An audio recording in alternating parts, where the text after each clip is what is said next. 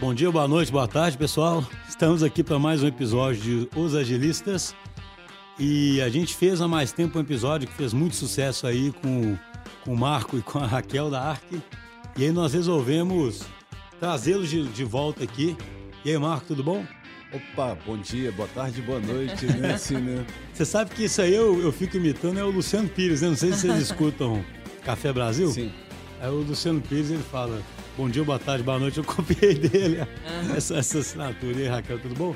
Tudo bom? Aprendendo aí também a dar essa saudação tripla aí, né? A gente está acostumado a falar só do momento Muito atual. bem, né? Muito bom.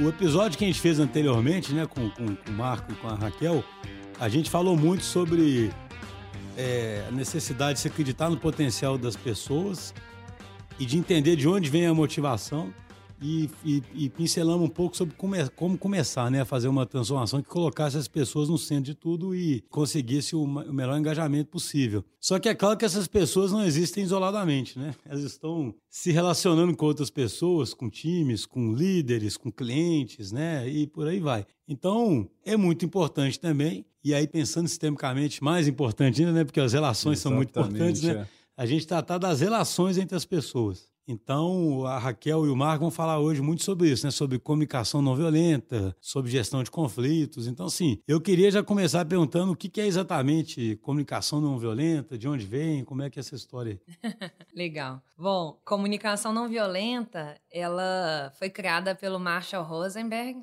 Ele, na verdade, ele foi aluno do Carl Rogers. Então, o Carl Rogers foi o criador da psicologia com abordagem centrada em pessoas. E o que, que a comunicação não violenta traz, na verdade, né? Ela não é um framework, ela não é uma metodologia, ela é uma jornada. Né? Ela traz princípios e valores sobre como ajudar as pessoas a se entenderem mais, a entenderem mais as próprias necessidades e com isso começar a entender também as necessidades do outro, né? E com isso conseguirem conversar um pouco melhor. Porque o que, acontece? Na prática, falando sem explicar muito como isso acontece, a gente está projetando no outro o tempo inteiro o atendimento das nossas necessidades. Então eu tenho uma necessidade, eu olho para você e eu exijo que você faça algo, eu peço ou eu cobro, ou eu exijo, demando, para que você atenda uma necessidade minha. Só que essa outra pessoa, eu gosto de brincar que o outro é livre né?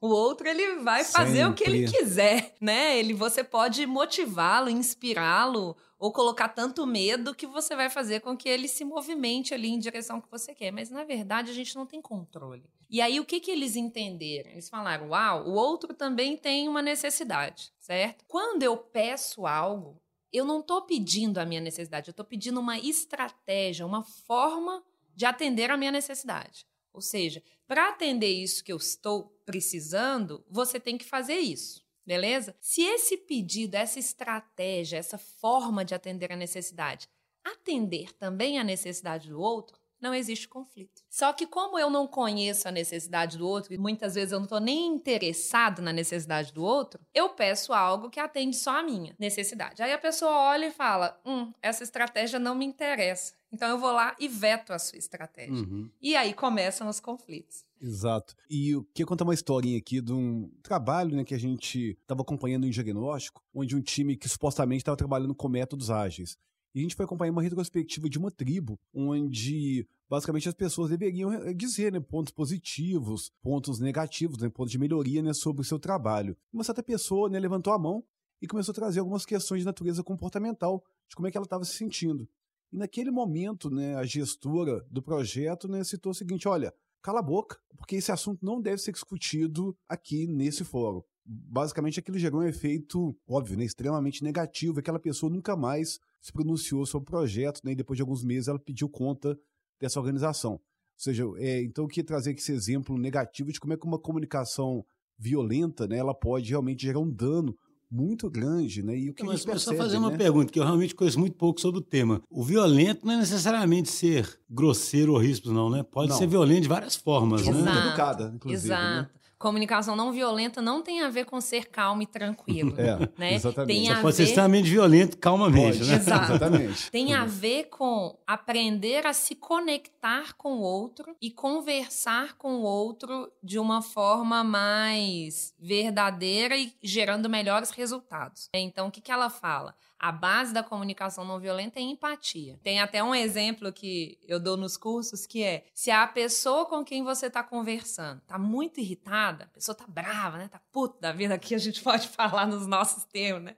Pessoa tá puta. Não adianta você chegar e falar calmamente. Vai ficar mais puto, Ela vai ficar né? mais puta. Então, nessa hora, se você quer gerar conexão empatia com essa pessoa, você vai falar com ela puto também. Você tá puto, né? Foi uma merda isso que aconteceu. É, foi. E aí você começa a se conectar com essa pessoa. Então, não tem a ver com ser calmo e tranquilo. Tem a ver com se abrir para realmente entender o que tá acontecendo no mundo do outro, para você conseguir conversar com o outro. Porque se eu não entendo, e se ele sente que eu não entendo também, ele se fecha. Quando ele percebe que, opa, ele está sendo compreendido, ele começa a se abrir. Então, gera uma possibilidade de transformação nessa relação. Tem alguma né? conexão com aqueles estudos de vulnerabilidade, sabe? Que era Brené Brown, conhece? esses Aham, o poder de ser É, vulnerável, você né? tem alguma conexão com isso assim, que vocês saibam? Ou... Não vou falar direta, mas indireta, na minha percepção, tem tudo a Uhum. ver. Porque comunicação não violenta, a empatia por si só, é um processo de vulnerabilizar-se, sem medo. Que hoje as pessoas, um dos maiores medos das pessoas é se mostrar vulnerável porque elas têm medo de ser criticada, julgada, e isso gerar repercussões negativas. Então, quando a gente fala, né, a René Brown tem aquele livro Poder de Ser Imperfeito, a comunicação não violenta é tão sensacional na minha visão porque ela, ela parte do princípio de entender a necessidade pura que está atrás da fala, da comunicação, e a necessidade ela existe por si só, não existe uma necessidade certa ou errada. Então, ela ensina as pessoas a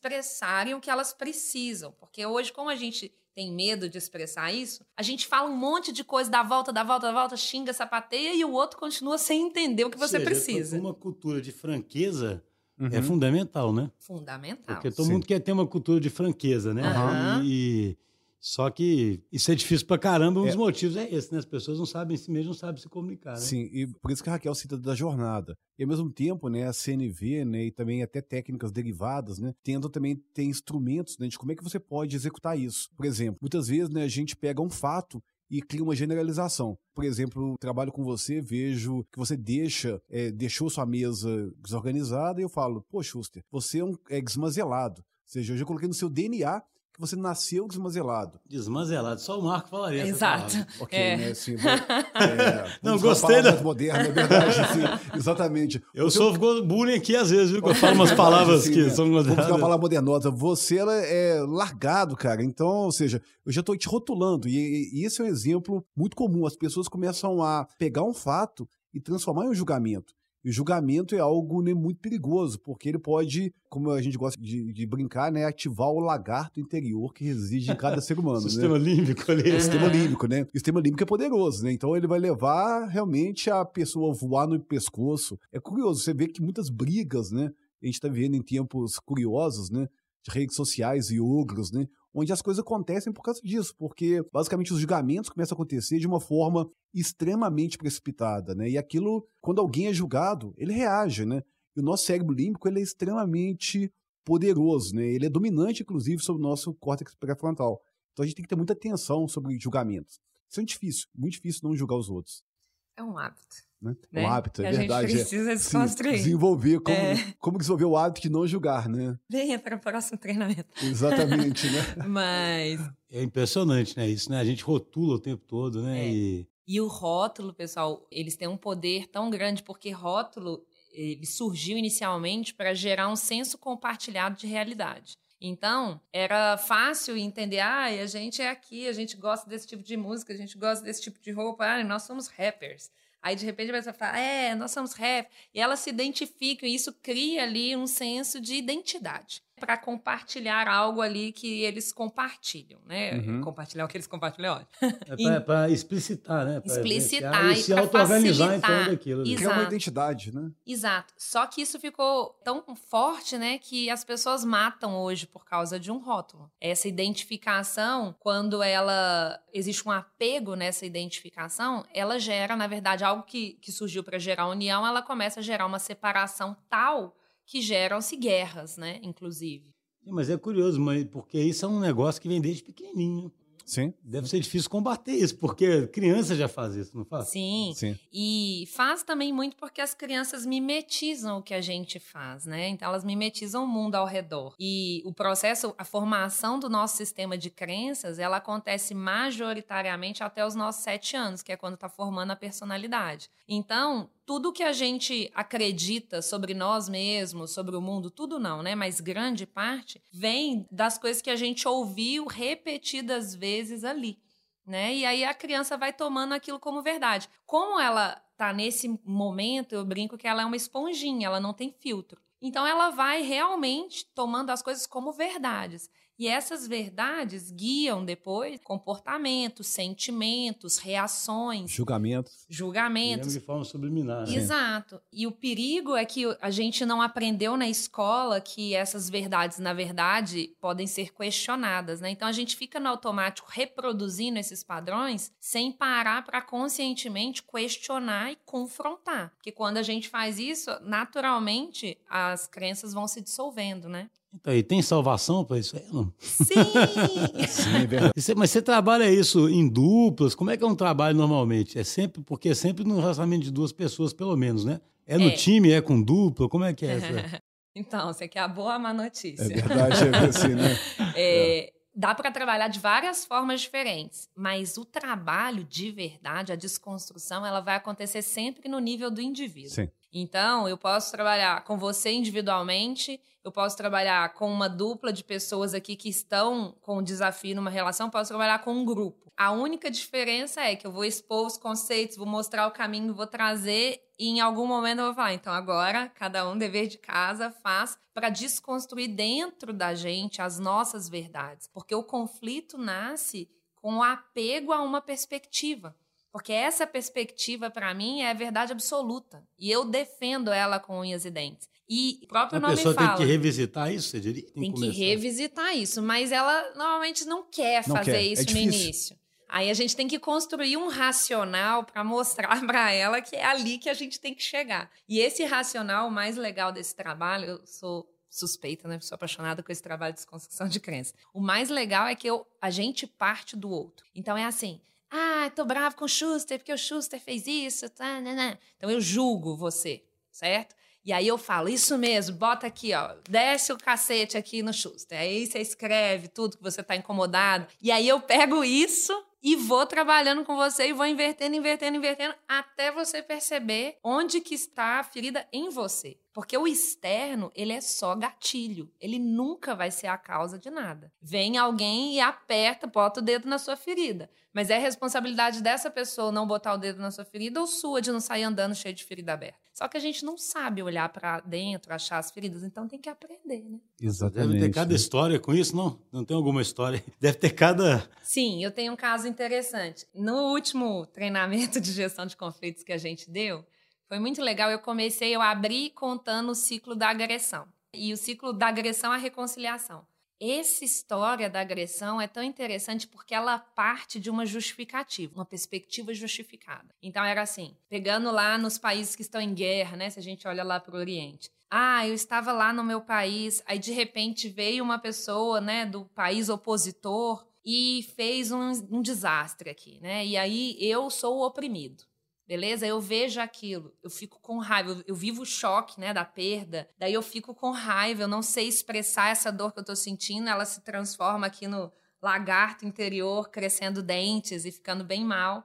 Fico com muita raiva. Aí eu entro num processo de tentar entender essa raiva e- e emoções não são compreensíveis. As emoções não estão aqui para serem compreendidas, Elas elas estão acontecem pronto. e elas estão aqui para serem expressadas. Mas, de novo, né, a gente não teve aula de português, matemática e gestão emocional. na escola, então a gente não sabe o que fazer com isso. Daí ele começa a questionar isso e ele entra num processo de querer justificar aquela dor. De verdade, gente, eu, nas minhas sessões com os meus coaches e tal, isso é uma das coisas que eu mais tento trazer consciência. A gente não precisa justificar a nossa dor. Mas como eu não sei o que fazer com aquilo, né? Eu tento justificar. Tem que criar uma narrativa em Tem que criar Uhum, uma narrativa. sim. E aí ele fala, mas por que que isso aconteceu? Por que com a gente? Por que que ele fez isso? Que babaca. E daí ele cria na cabeça dele a história correta. Do que que é o certo e o errado, o que que é a história correta. E aí ele entra numa visão com base nessa história correta do senso de justiça. E aí o que que ele vira? Ele fala, então eu vou fazer a coisa certa, certo? Uhum. E o oprimido vira o herói entre aspas. Só que aí esse herói vai lá no outro povo para defender o dele, porque ele aqui tá com uma coisa, uma Isso que vira um ciclo vicioso, né? Porque E são aí ele dois, vira, ele são dois vira... injustiçados, dois oprimidos. Exato. Aí o oprimido vira o agressor, vira o opressor, entende? Então o oprimido de um é o opressor do outro e vice-versa. Uhum. E aí eles ficam nesse ciclo da agressão. Sim. Então, um, um exemplo muito legal que o Marshall cita no livro dele, que eu estava te falando disso da agressão, de responder com agressão, ele foi dar uma palestra lá no, acho que era em Israel, ele era americano, e aí ele chegou, pisou no palco, na hora que ele estava no caminho, ele falou: "Eu vi no caminho várias latas de bomba no caminho, indo pro, pro lugar onde ele ia palestrar". E aí ele chegou lá, pisou no palco e um cara da plateia gritou: "Assassino!" Daí, quando um gritou, ser humano, comportamento de manada, a plateia toda começou a gritar: assassino, assassino. E aí ele falou: sim, você tá puto, né? Eu vim pra cá, eu vi várias bombas no caminho. Você tá puto porque eu, eu sou um americano pisando aqui nesse palco pra falar pra você, o mesmo americano que financiou essas bombas, não é isso? Sim, porque vocês estão destruindo o nosso país, vocês, você que é assassino. E ele falou: sim, tô entendendo que você tá indignado com isso, porque ao invés dos americanos estarem financiando bombas e mandando aqui a destruição pro seu país, você queria que a gente estivesse financiando a educação da- dos seus filhos, cuidando das suas famílias, ajudando a desenvolver esse país. Sim, sim, porque vocês não, não olham para cá, vocês estão olhando só para os seus interesses. Ele fala: sim, você tá furioso, né? Porque você, como pai, tá vendo aí o seu país sendo destruído, a educação dos seus filhos, a qualidade de vida sendo ameaçada e tal, e você queria que a gente estivesse aqui apoiando.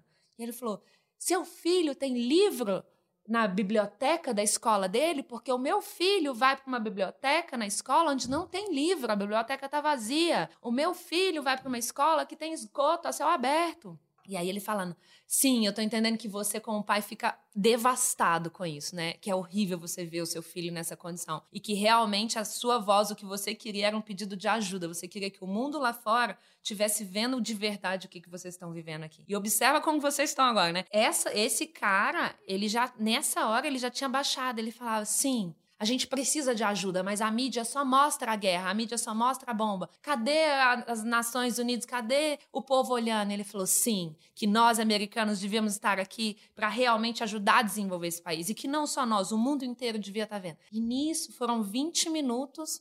Isso é empatia. Observe o É que, que interessante aconteceu. demais. Né? Bacana, Tem muito né? o que escavar ali, né, para chegar na verdade. né? Exatamente. E, É. e- e- e é difícil, né? Porque, é, de forma geral, a gente tem pressa, né? De muitas vezes né, é, ser entendido, ser compreendido, e às vezes né, a gente quer atropelar coisas. E nesse atropelo, né, você não consegue realmente estabelecer empatia verdadeira com o outro. E observa que a empatia verdadeira, ela não tem nada a ver com a gente, né? É eu estar ali 100% para entender o que está acontecendo com aquela Uhum. pessoa. Só que o que acontece? Essa pessoa, na hora que ela fala as coisas, gatilha várias coisas. É, a gente. Sim. Nosso dragão, nosso lagarto sai tá lá, com tudo. Ele tá lá, né? Né? Então, se a gente não tem um processo já de treinar como domar esse dragão, Uhum. que é até uma palestra que a gente submeteu lá na Jaio Brasil, se eu não tô acostumado a domar esse dragão, ele entra em Vai emergir cena o tempo todo, né? e aí ele tá olhando, quando o dragão aparece, ele tá olhando pra minha necessidade. Aí eu esqueci da pessoa, porque eu tô agora interessada em cuidar da minha. É. E aí a gente fica nesse ping-pong, entendeu? Exatamente. Como é que o ambiente afeta isso? Porque tem essa questão da pessoa tentar domar o dragão, mas deve ter ambiente que favorece mais ou menos, né, a comunicação violenta. Tem isso? Ou é uma coisa que depende mesmo mais é do indivíduo e pronto? É óbvio, né, que assim, cada um né, vai ter né, é um, um- um nível né, de, de controle limitado, né? Então, por exemplo, né, já foi estudado né, que a gente tem um estoque né, de realmente de boas intenções que a gente consegue fazer durante o dia, né? E aquilo realmente vai sendo minado. Então, por exemplo, se você dormiu mal, está muito mais predisposto a ter um sequestro de amígdala e realmente seu lagarto vir à tona.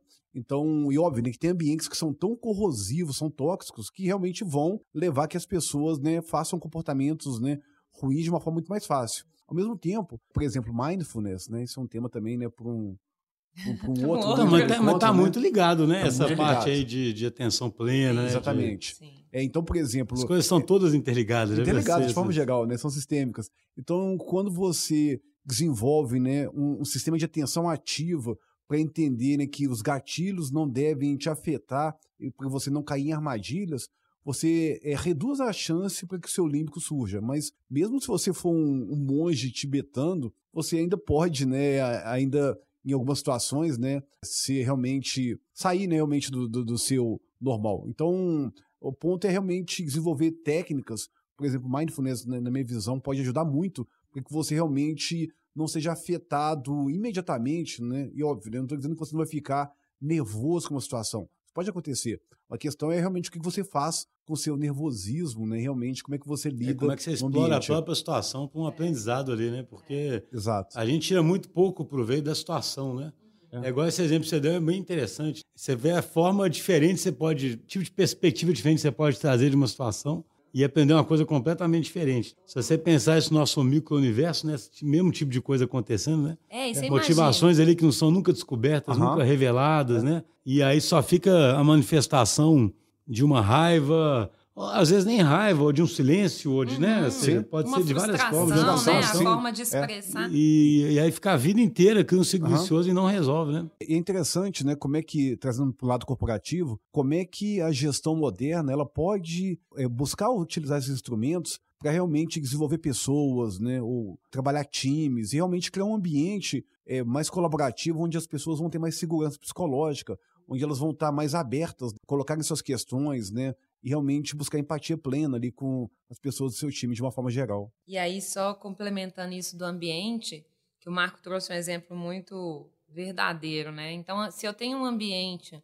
onde as pessoas são reprimidas no expressar, tipicamente esse ambiente não favorece a comunicação, Sim, olhando de forma macro. Né? É. O que dirá a comunicação não violenta que preza pela expressão verdadeira do que está acontecendo. Então, é, é incentivar que as pessoas falem: Olha, eu fiquei frustrado. Quando eu vi você fazendo isso, eu fiquei frustrado, porque para mim é importante eu contribuir, né? E aí, se a gente tem em contrapartida um ambiente onde as pessoas estão foram treinadas, então, por exemplo, né? elas sabem desse processinho de fala e elas estão ali tentando se habituar a que o outro expresse, que ela esteja aberta para ouvir, claro que ele vai florescer mais, né, esse aspecto. E é muito importante no início ter mediadores, porque a gente uhum. acha que a gente está fazendo correto até que a gente vai descobrindo que não, né? É bastante ah, complicado. Fica uma... Normal é ter, vamos por duas pessoas conversando e no começo alguém media a conversa. No início, é, a gente chama do apoio silencioso, né? Então tem uma pessoa ali pronto para te oferecer empatia. Porque o que, que a gente fala, pegando esse exemplo de quando o nosso dragão aparece, a pessoa me gatilhou, né? Nesse momento, a CNV fala: pausa, vai em algum cantinho, é só na hora de fazer nada. Né? Sim. Aí ele fala, você tá, neste né? momento, é. seu dragão apareceu significa você precisa de empatia. Você não está pronto para oferecer empatia para o outro. Essa empatia pode ser uma autoempatia. Você vai ali pro banheiro e fala, ai, que merda, mas por que, que eu tô sentindo isso? Qual que é a minha necessidade? E você fica ali tentando se entender. Uhum. Ou você conversa com alguém e fala assim, Marco, vem aqui, eu tô precisando de empatia. Ah, porque eu falo com ele, ele tá ali só para me ouvir, entendeu? Uhum. E aí eu, eu reciclo aqui o processo, ai, me entendi, agora eu tô pronto para voltar lá e conversar. Porque ele fala, na hora que você vai oferecer empatia pro outro, você desaparece. Você tá 100% pro outro, uhum. né? Então é, é um jogo, até a gente tá treinado, né? É difícil. É, é ainda o é ser humano é muito egocêntrico, né? Assim, só é. quer cuidar dos seus é. interesses, né? E aí você está pelo outro, né? Sim. Você realmente está pelo outro, né? Interessante. E mesmo. ok, assim, vai ter momentos que a gente realmente não quer oferecer empatia. Uhum. E tudo bem, entendeu? E é, alguns não... sim. É isso que eu ia te perguntar. Não é isso o tempo todo, não, né? Senão a pessoa enlouquece também. É, né? né? Senão ela tá só pelos outros, né? Exato. É. A... Tem outros por ela de vez em quando, né? É. Com certeza. E né? quando, ao mesmo tempo, quando a gente vai praticando isso, esse pelo outro vai acontecendo de forma natural. Porque eu brinco que é assim: se você tá cheio de ferida, qualquer ventinho te gatilha. Mas à medida que você vai se trabalhando e vai sarando essas feridas, né? Então aí vem todas as práticas zens que a gente gosta, que é aprender a lidar com as suas emoções, praticar meditação, aprender a domar que o vulcão quando ele, né, o dragão quando ele Vocês quer sair. recomendam esse tipo de coisa nas organizações? Sim, e depende da organização, não É em todas. É, tem tem organizações que ainda não- nem estão preparadas para esse tipo É. de coisa. Mas, obviamente, que é uma jornada, né? E mesmo em organizações que não estão preparadas, quando as pessoas começam a praticar, por exemplo, meditação ativa, atenção ativa, elas podem começar é, a ficar mais atentas né, às coisas que acontecem. Ou até a respiração. A gente vê que em várias empresas as pessoas estão respirando pelo, pelo peito, de forma ofegante. Então, quando a pessoa né, se senta de uma forma diferente, ela começa a respirar de uma forma distinta do diafragma. Então, Sam, mas sabe por que que eu fiz a pergunta? Que eu acho curioso demais como é que o mundo está ficando, né? Sim. Você pensar num executivo tradicional, falar assim, estou investindo para alguém vir falar aqui que esse pessoal tem que meditar, né? Fala assim, é enlouquecedor, né? Você vê que se a pessoa não mudar o mindset totalmente, e não, não for lá na crença de que o resultado vai ser emergente do relacionamento de um tanto de gente engajada, e aí eu tenho que tirar o máximo ali, se o cara continuar vendo como uma máquina, entendeu? Não Aham. tem jeito dele É. querer fazer isso. Claro. Porque é uma peça ali, cara. Que história é essa de meditar, cara? Vai lá trabalhar, Vai lá né, trabalhar, cara? né? Assim. É verdade. E, e interessante de perceber como é que essas crenças limitantes hoje estão gerando realmente é, muitos desafios né, e pesares para vários gestores. Porque eles estão vendo realmente que empresas né, que estão basicamente habilitando permitindo que essas coisas aconteçam estão performando melhor. Então, realmente perceber que em um ambiente, um sistema adaptativo complexo, você precisa realmente utilizar esses instrumentos para o benefício da organização. Gente- Não, e sabe o que eu acho curioso? O pensamento de todo mundo é muito linearzinho, assim, né? Então, por exemplo, o cara lê que o, Netflix tem a cultura, cultura de franqueza. Uhum. Aí fala, eu quero cultura de franqueza. É tipo assim, né? Que, que se cumpra e que se faça, né? Vai lá do alto, é assim, né? isso, né? Só que assim, cara, um jeito de ter cultura de franqueza é isso aí, por exemplo. Você começar a chegar em cada pessoa ali e fazer com que ela tenha empatia e comece a conversa ser mais produtiva, né? Não tem a mágica e nem é por decreto. Uhum. Que eu falo assim, a interpretação é sempre ainda linear no modelo mecânico, entendeu? Então nós vamos fazer um programa de franqueza aqui na empresa. É, Vamos agora. lá. O nosso valor é ser É, coloca franqueza, 10 né? frases ali de, sobre franqueza e pronto, né? E agora nós estamos francos, Está, entendeu? está resolvido. né? Eu, eu gosto de falar isso porque assim, é mais ou menos igual eu falei para vocês do ignorância intencional, que o Aham. cara não pode ser ignorante de temas técnicos se ele quer ficar digital. Eu vou dizer também que essa ignorância cada vez mais compreende essa parte de soft skill, né? Não dá mais pro cara, Aham. se a empresa não é mais uma máquina, não dá mais para ele ignorar que existem esses fatores, sabe? Falar assim, não, não, isso é bobeira, ou isso eu não quero mexer, ou isso... Cara, não dá mais, né? Não dá mais, né? Eu diria que... Exato, né? e muito dessa questão né, sobre né, a criação de uma nova cultura. Né? O que a gente gosta de falar é que a cultura, né, você não cria uma cultura, a cultura é uma sombra. Então você não pode cri- simplesmente criar uma cultura assim como você não pode criar uma sombra.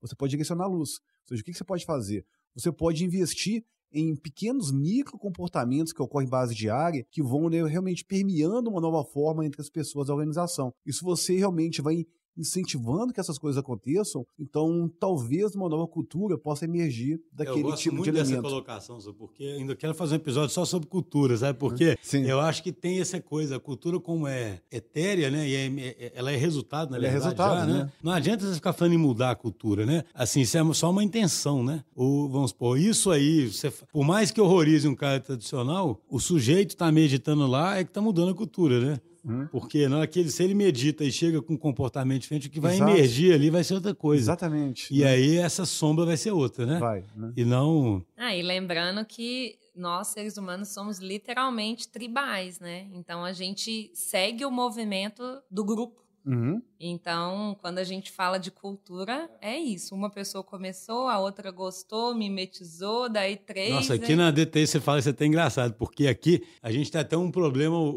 curioso, que é o que? Aqui são várias tribos, né? Aham. E aí tem, tem gente que começa a, a pensar mais na tribo do que tudo, né? Porque Aham. é impressionante esse comportamento Sim, mesmo, né? É a manada, O né? pessoal vai uma tribo, faz uma camisa, começa a falar, e você tem que o tempo todo mostrar que ele também faz parte né, da, Sim, né? da DTI.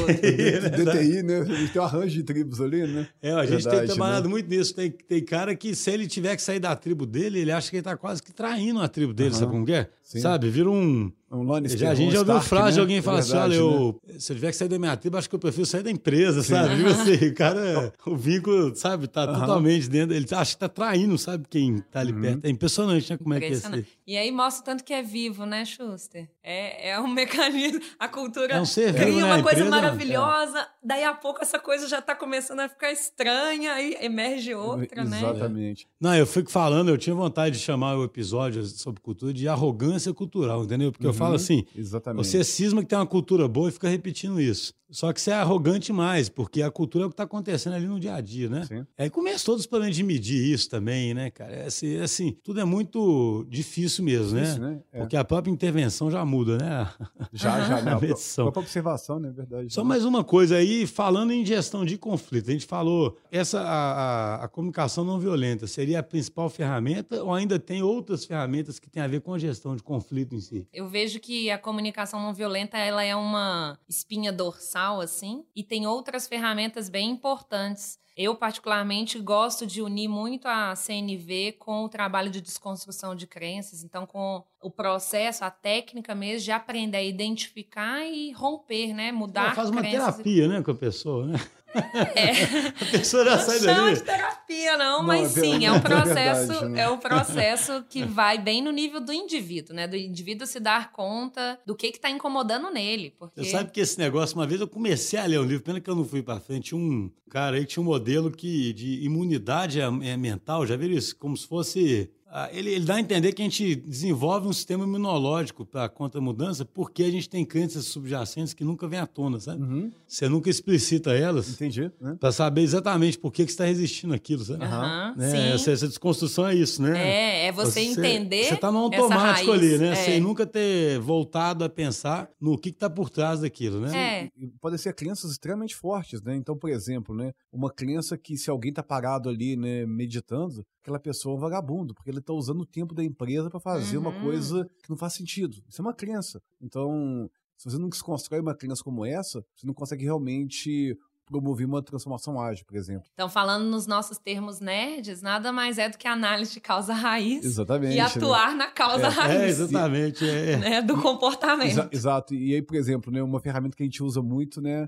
é o, o modelo iceberg, onde você realmente começa a entender que comportamentos é, estão lá em cima, né, mas muitas vezes né, as coisas estão lá nas profundezas, né, e você realmente tem que olhar para as estruturas e realmente olhar os modelos mentais. E realmente, né, os modelos mentais é que acabam realmente é, sendo mais poderosos para a gente poder é, desconstruir e realmente criar novos elementos. Né? A CNV é uma técnica muito interessante nesse sentido. né? É, e aí a gente acha o modelo mental, mas muitas vezes aí você para ali, né? Você fala, tá, e aí, o que, que eu Ok, faço com né? isso? Sim. Eu percebi que eu tenho essa crença, a pessoa medita, eu fico puto, mas eu não sei o que fazer com isso, né? Então, é um caminho para aprender realmente a lidar com isso e atuar de uma forma diferente. Aí, pessoal, bacana demais. Vamos caminhando aqui para o encerramento, né? Acho muito interessante isso, né? Como é que é, é o que eu falei. A gente sempre gosta de, de conectar isso com todo o tema principal do, do podcast, né? Do- do- dos agilistas, que é as empresas conseguirem fazer essa transformação, principalmente as que vêm de negócios tradicionais, sabe? E é engraçado porque você vê que sempre os temas são os mesmos, né? Se não houver pensamento sistêmico, não entender que a empresa é um sistema complexo, adaptativo, Uhum. E que tudo surge das pessoas, um cara mais cético, mais pragmático, ele vai olhar e falar assim, que bobagem, né?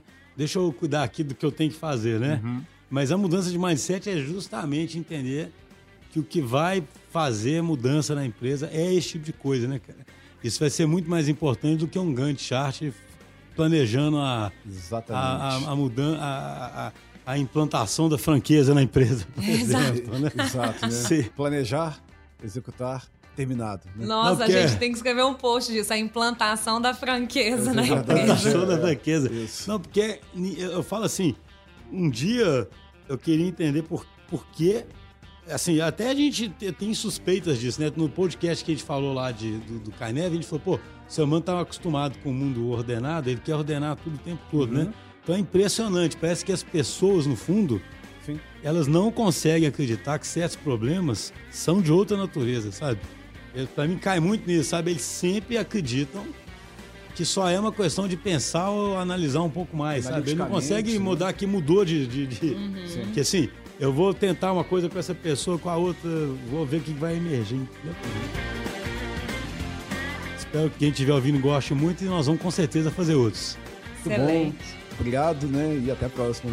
Obrigada, turma dos agilistas. um abraço para todos.